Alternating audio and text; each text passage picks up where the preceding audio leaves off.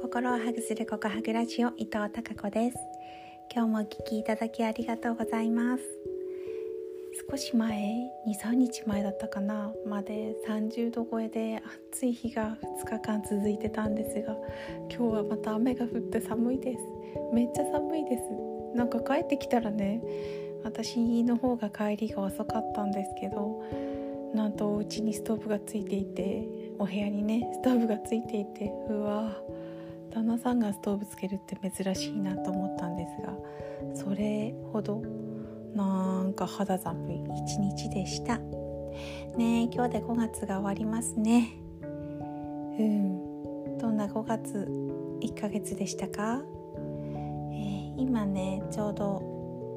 えー、とある方のセッションを終えたところだったんですけど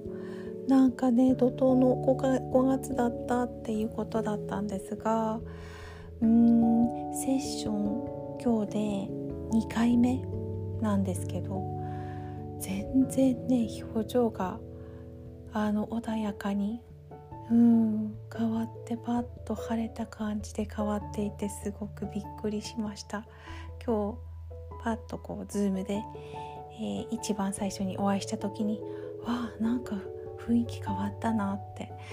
思ってちょっとねあの嬉しくなった。すごいですよね人って。本当にこううん大変なことはいろいろあるけれどやっぱりねあの寄り添ってくれる人がいたりだとか話せる人がいたりだとかねそうすることで自分の心がちゃん心を整える方法がちゃんと分かって、うん、対処できるようになっていくんですよね。で、まあ、穏やかに安定していられることの方が多くなってねいろんな周りの方にもいい影響がね、えー、与えられるしそうやっぱりイライラしたりさあの不安定な状態でいると特にご家庭でお子さんとかご主人とかねにうーんそれは伝わりますからね。っていうのは 私のね、えー、持論というか経験であり自分がそうだったから、えー、やっぱり女性の心を、うん、心が豊かになって幸せになってほしいなってすごく思っていて今女性のウェルビーイングを高めるっていうことにですね、うん、そのサポートを、はい、させていただいているところです。ね、女性の笑顔は伝染しますよ特にお家とかね職場とか地域とか社会で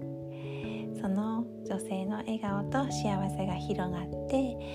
ひまわりのようなたくさんの笑顔の花が咲くそんな、えー、世の中になってほしいなと思っています。はいそれでは明日は6月です。ココハグラジオ1周年です。では明日も皆さんにひまわりのようなたくさんの笑顔の花が咲きますように。